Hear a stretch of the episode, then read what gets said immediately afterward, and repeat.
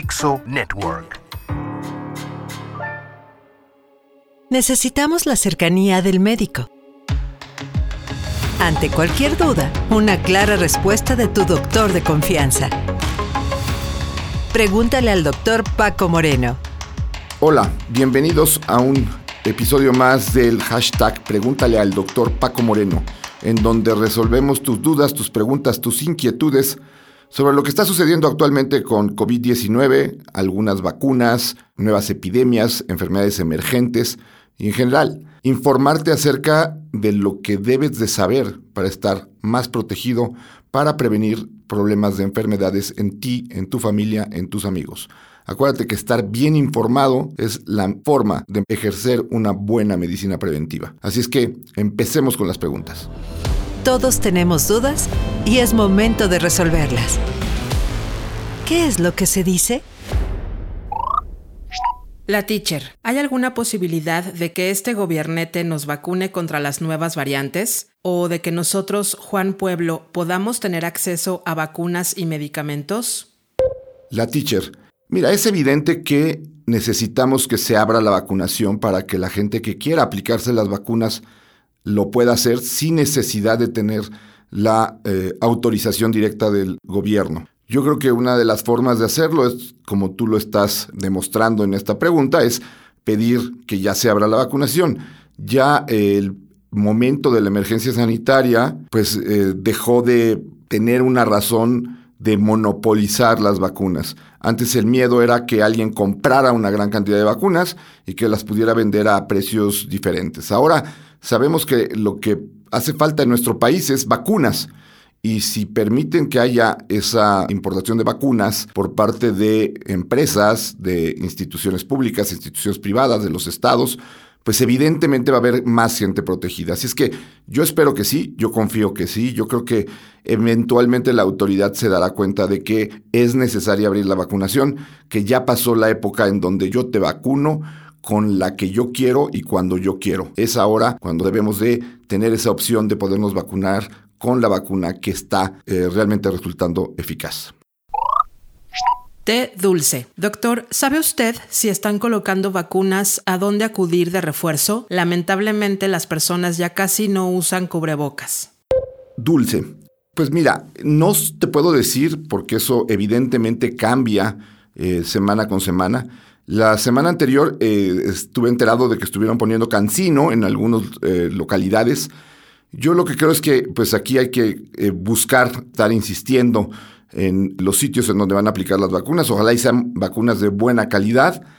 Y la realidad ahorita es que no disponemos de la vacuna bivalente, que sería lo ideal, la vacuna que se está aplicando en Europa y en Estados Unidos.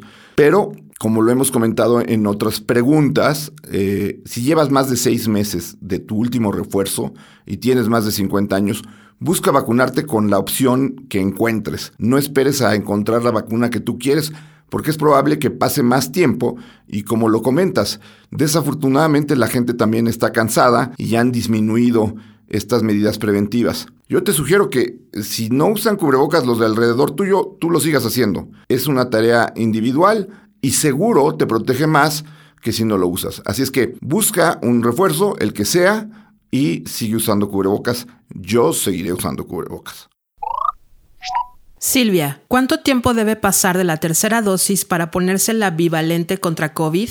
Edad 62 años y ¿es posible ponérsela junto a la Soster Shingrix?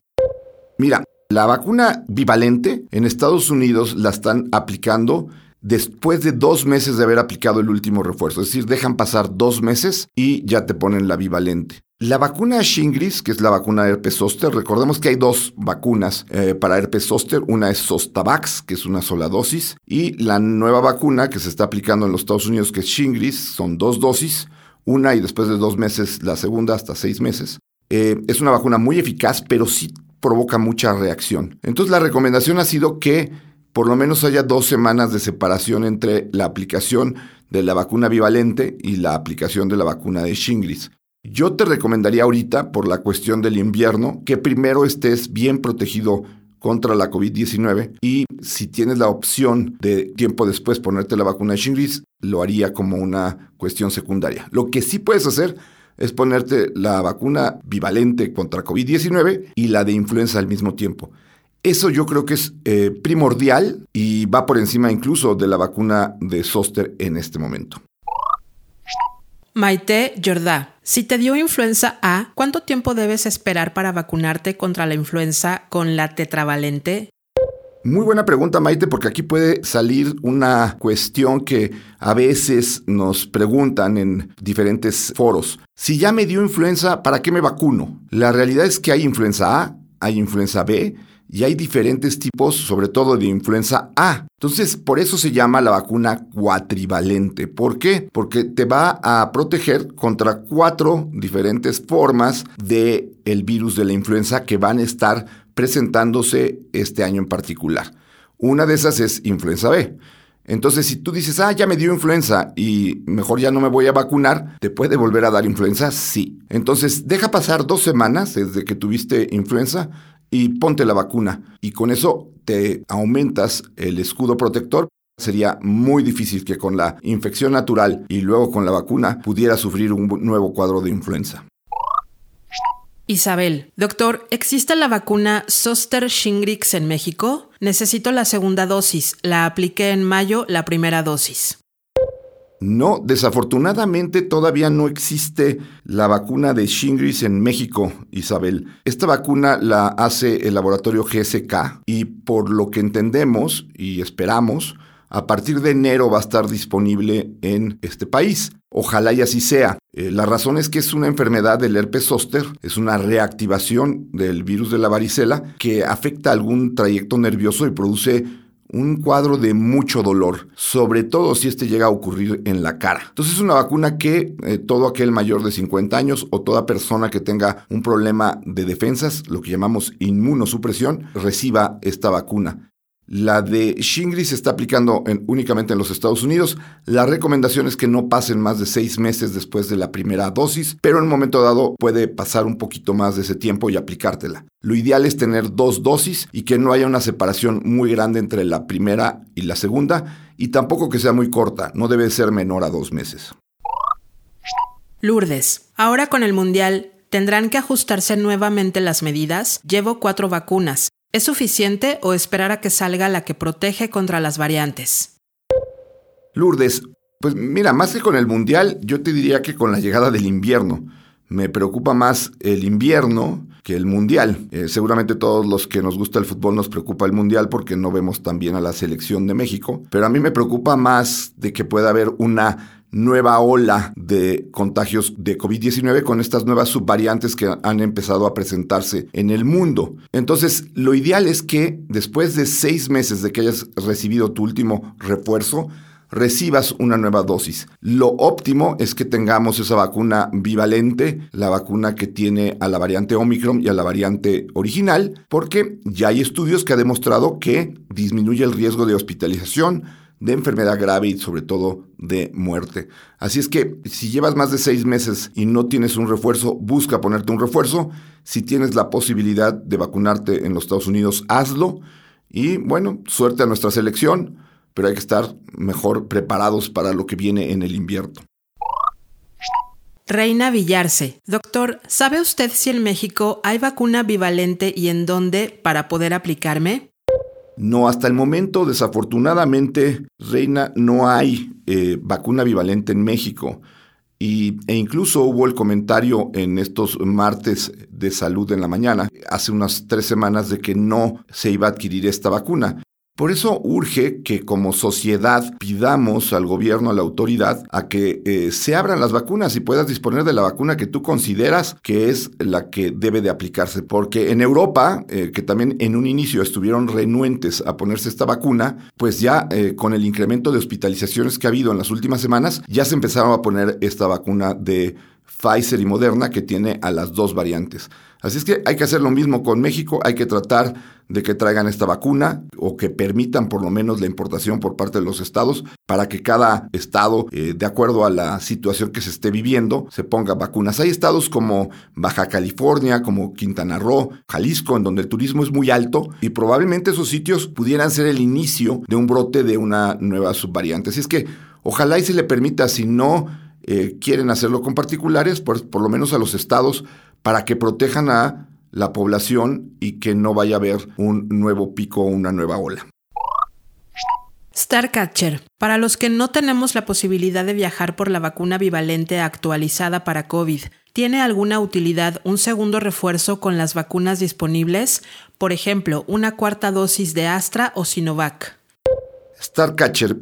Lo ideal sería la vacuna bivalente, pero lo que hemos visto es que después de seis meses empieza a haber una caída en el número de anticuerpos que uno tiene y por lo tanto empiezas a perder la protección. Si a esto se suma que las nuevas subvariantes que hay de Omicron, tanto de BA5 como de BA4 como de BA2, estas nuevas subvariantes tienen esa capacidad de escaparse al sistema de defensa que hemos creado por infecciones anteriores o por vacunas anteriores. Ahora, yo te diría lo siguiente, cualquiera de estas vacunas que comentas, AstraZeneca, Sinovac, CanSino, son mejor que no tener una vacuna de refuerzo. Lo ideal, pues, es que tengamos la vacuna bivalente. Pero lo peor es no tener ninguna vacuna. Así es que la opción, si no puedes salir al extranjero, es que te pongas una. ¿Cuál? Pues la que encuentres, porque aquí no tenemos la posibilidad de escoger. AstraZeneca es muy buena vacuna. Sinovac no ha tenido tan buenos resultados, pero tiene otra plataforma. Es una vacuna de virus muertos, es decir, contiene a todo el virus y no solamente a la proteína S. Así es que yo me pondría esa vacuna si no tuviera otra opción en lugar de quedarme sin refuerzo. Sergio D. ¿El COVID puede hacer más fuertes tus alergias? Tuve COVID hace unos meses y últimamente se me tapa horrible la nariz, lo cual antes no me pasaba. Sergio, pues hemos visto muchas diferentes manifestaciones de estas secuelas de COVID que incluso han llevado a utilizar el término de COVID largo o cuando son más de 12 semanas después de haber tenido COVID, el, síndrome post-COVID. Y resulta que hay muchas zonas en donde hay inflamación. Y a lo mejor lo que tú estás teniendo es una mayor sensibilidad tanto a los cambios de temperatura como a los olores, incluso polvo o de alguna sustancia que eventualmente pues no te produciría ningún cambio, pero que ahora por el daño que hubo en tu mucosa hace que esa vía aérea esté más sensible, produzca mayor cantidad de moco y entonces tengas este efecto. Yo checaría si esto realmente es alergia y hay pruebas de alergia para saber si tienes un aumento, una exacerbación de tus alergias. Pero también checaría si esto no se trata de que todavía tienes mucha inflamación en la zona en donde ocurrió la infección que seguramente si es reciente es en la vía aérea superior y que esto está provocando que tanto a nivel de la nariz como a nivel de la faringe o incluso tráqueo bronquial pueda haber mayor sensibilidad, producción de moco y una reacción que llamamos de hipersensibilidad, en donde tu vía aérea está muy sensible y reacciona de una forma exagerada al contacto de estas sustancias. José Luis, Pfizer ya amenazó que costará 130 dólares en Estados Unidos. ¿Alguna actualización en México sobre el costo por dosis para los no asegurados? Pues mira, eh, yo no tengo ninguna noticia, José Luis, de que esto sea un precio que ya se haya dado por parte de la farmacéutica. Hasta donde sabemos, el pago que han hecho a las farmacéuticas han sido de los propios gobiernos. En los Estados Unidos la vacuna es gratuita. En México lo ha sido durante toda la pandemia. Ha sido pues un esfuerzo del gobierno el adquirirlas. El pago pues realmente lo hacemos todos los mexicanos con nuestros impuestos. Pero bueno, el trabajo de la adquisición de las vacunas ha sido por parte de la autoridad. No hay ninguna noticia que yo pude encontrar en donde haya eh, algún documento, alguna noticia en donde digan que las vacunas van a tener un precio a partir de algún tiempo. Hasta este momento, eh, las vacunas se adquieren en forma gratuita en la mayor parte de los países y sí, los países son los que pagan la vacuna. Ahora, los precios de las vacunas van de 4 dólares que cuesta la vacuna de AstraZeneca hasta 29 dólares que cuesta la vacuna de Moderna. Por eso creo que esta noticia que tú escuchaste, pues es probablemente una noticia falsa y evidentemente lo que quiere el mundo y lo que quieren las autoridades sanitarias en el mundo es que se logre controlar la pandemia. A nadie le beneficia que la pandemia continúe, ni siquiera a las mismas empresas que producen medicamentos. ¿Por qué? Porque desafortunadamente estamos teniendo un problema en donde todos podemos resultar enfermos. El que tú te dediques a una actividad u otra no implica que no te puedas vacunar. Eh, y la, además no implica que no te puedas enfermar. Así es que esto de que todo es una conspiración para enriquecer a la industria farmacéutica, pues ha sido algo muy promovido por la gente que está en contra de las vacunas. Recuerda que ya se llegó a la cifra de 13 mil millones de dosis de vacunas aplicadas en el mundo, por lo cual pues ahora sabemos que son muy seguras, muy eficaces y eh, lo ideal es estar vacunado para estar protegido y no enfermar. César Colín. Doctor Moreno, mi hija de tres años tiene gripe y tos desde hace cinco días. La gripe ha cedido un poco, pero la tos con flema no. Dice el pediatra que es un virus, no es infección. Me preocupa que se agrave. ¿Qué se puede hacer al César, pues aquí yo te comentaría varias cosas. Primero, el hecho de que sea una eh, cuestión viral o bacteriana no quita el hecho de que sea una infección. Las infecciones pueden ser por virus, por bacterias, por hongos, por parásitos. Pero la infección está causada por un microorganismo que invade al cuerpo. Entonces, tener primero claro de que aunque tenga un virus, pues es una infección. Ahora, es cierto que en la mayor parte de los cuadros respiratorios altos, los microorganismos que producen la enfermedad son virus. ¿Y por qué es importante esto? Porque para los virus, los antibióticos, moléculas diseñadas para atacar bacterias, no funcionan. Y eh, es muy socorrido el uso de antibióticos para las infecciones respiratorias cuando su uso, pues en ese caso, no sirve e incluso favorece dos cosas, un aumento de costos y segundo, la aparición de bacterias resistentes. Cuando es una infección viral, el paciente se va a curar y lo que necesita es tratamiento sintomático. Ahora, puedes ver eh, algunos datos que te puedan ayudar a saber si tu hijo lo que tiene es una infección viral o una infección bacteriana. Pues hacer pruebas eh, Ahora hay pruebas para influenza, para COVID, hay una prueba que se está ya realizando para virus incisional respiratorio, eh, se pueden hacer pruebas para algunos de las bacterias comunes como streptococo. Entonces, estamos ya llegando a el avance tecnológico que nos permite no solamente decir es una infección viral, sino estamos llegando al momento de poder decir es una infección viral por tal virus, ¿no? Y hay muchos virus que pueden causar infección respiratoria y también hay bacterias. Así es que cuando alguien sienta que no está mejorando o que pudiera estar teniendo un cuadro diferente a lo que eh, se está presentando, lo primero es tener un diagnóstico para saber qué es lo que tienes y con qué te debes de tratar. Si es una infección viral y le ha durado 7, 8 días, lo cual puede ocurrir, se va a acabar curando y a lo mejor la, tos que tiene ahorita es nada más esa secuela pasajera que produce muchas infecciones virales. José Alberto, si a mi niña le dio varicela hace una semana, ¿puede vacunarse en segunda dosis? Si a tu hija le dio varicela, José Alberto, ya la puedes vacunar a las dos semanas del refuerzo de la vacuna de la COVID-19. Esta es una situación interesante la que planteas porque idealmente buscamos el momento más eficaz de tu sistema de defensas para que puedas poner una vacuna y que tenga la mejor respuesta. Pero puede suceder lo contrario. ¿Qué quiere decir esto? Puede suceder que tu hija esté saliendo de la varicela y en lugar de ponerle la vacuna te esperes y le dé COVID y a lo mejor va a encontrar ese sistema de defensas en una situación más endeble. Incluso aprovecho para contarte una historia real. Cuando apareció la vacuna de la viruela, surgió lo mismo que ha sucedido con COVID-19 había gente que se oponía a que se pusiera la vacuna de la viruela. Y al hijo del presidente de los Estados Unidos en ese entonces, Benjamin Franklin, le da viruela. Y la mayor parte de la gente cree que la viruela que le da a Frankie es porque le pusieron la vacuna. Y no fue así. Y tuvo el entonces gobernador de Pensilvania, después presidente de los Estados Unidos, decir que Frankie no había sido vacunado porque había tenido un cuadro de una infección gastrointestinal y le habían recomendado esperarse un tiempo para vacunarse contra la viruela. No se vacunó contra la viruela por el miedo de que no tuviera una buena reacción a la vacuna y acabó resultando que le da la enfermedad.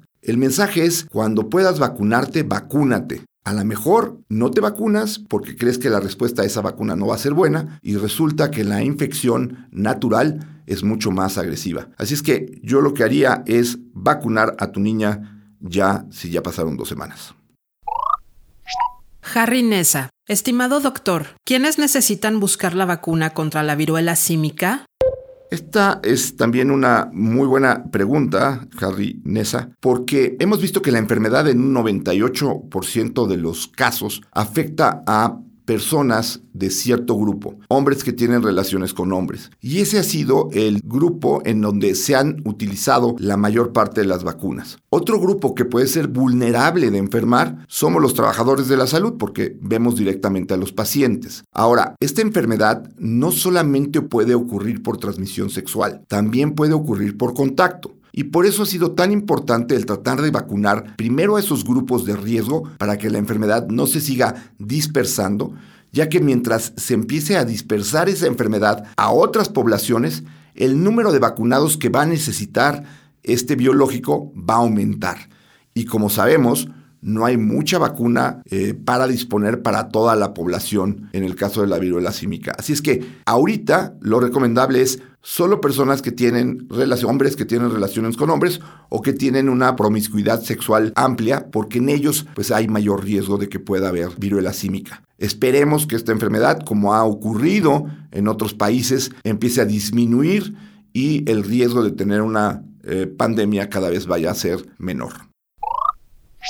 Mayu Rodríguez. Tengo 65 años y EPOC. Me vacuné contra COVID, dos dosis y dos refuerzos. ¿Me toca otro refuerzo antes de que empiece el invierno o cómo va a ser el esquema?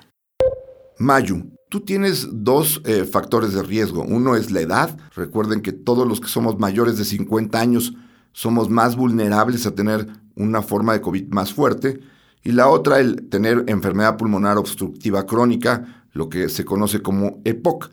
Esa es una enfermedad que afecta a tus pulmones y que te hace más propenso a tener infecciones pulmonares más severas. Tú, por tener esos dos factores de riesgo, requieres que tu sistema esté protegido de la mejor manera posible. ¿Cómo es esto? Cada seis meses recibir un refuerzo. Si puedes recibir el refuerzo actualizado de la vacuna bivalente, pues sería lo ideal. Si no, trata de tener un refuerzo, sobre todo si ya pasaron más de seis meses después de tu última dosis. Estamos viendo en países en donde los refuerzos empezaron a decaer, en Europa especialmente, que ha habido un aumento en el número de hospitalizaciones. A veces ya es difícil saber qué tantos casos nuevos hay porque primero no se hacen muchas pruebas y segundo y hay muchos sitios en donde se hacen autopruebas y esas no se contabilizan. Lo que hemos visto en Europa y en la mayor parte de los países de Europa es que a partir de hace unas dos o tres semanas hubo un incremento en hospitalizaciones. Eso definitivamente tiene que ver con que hay un mayor número de infecciones y por eso ellos ya optaron, la comunidad europea, por poner la vacuna bivalente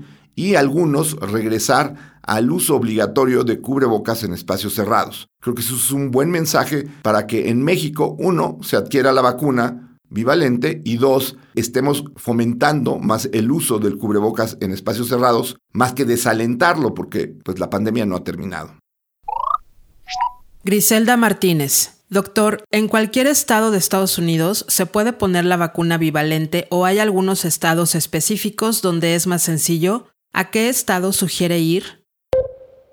En cualquier estado de la Unión Americana, de los 50 estados, te aplican la vacuna. No hay ningún estado que se haya opuesto a la aplicación de la vacuna bivalente contra la COVID-19. Lo que es cierto es que eh, hay estados grandes en donde la cantidad de vacunas que hay es eh, alta y afortunadamente muchos de esos estados están pues cerca de nuestro país, en la frontera incluso. Texas, California, eh, Arizona, Florida, que aunque Florida no está en la pues, frontera con México, está cerca de México son estados en donde hay muchas vacunas. En Estados Unidos ha aparecido un fenómeno en donde mucha gente ya no quiere vacunarse y por lo tanto se calcula que de la cantidad de vacunas que tienen los Estados Unidos han aplicado aproximadamente entre el 12 y el 14%. Y por otro lado tenemos países como el nuestro en donde sí queremos vacunarnos y no hay vacuna. Así es que pues si tienes la posibilidad en cualquier sitio de la frontera, puedes no eh, tener que hacer un viaje largo a, alguna ciudad o algún estado más al norte y ponerte una vacuna. Evidentemente, mientras el estado es más grande y o más poblado, pues la posibilidad de tener vacunas va a ser más alta. Algunos estados de la Unión Americana tienen poblaciones bajas, a pesar de ser estados grandes,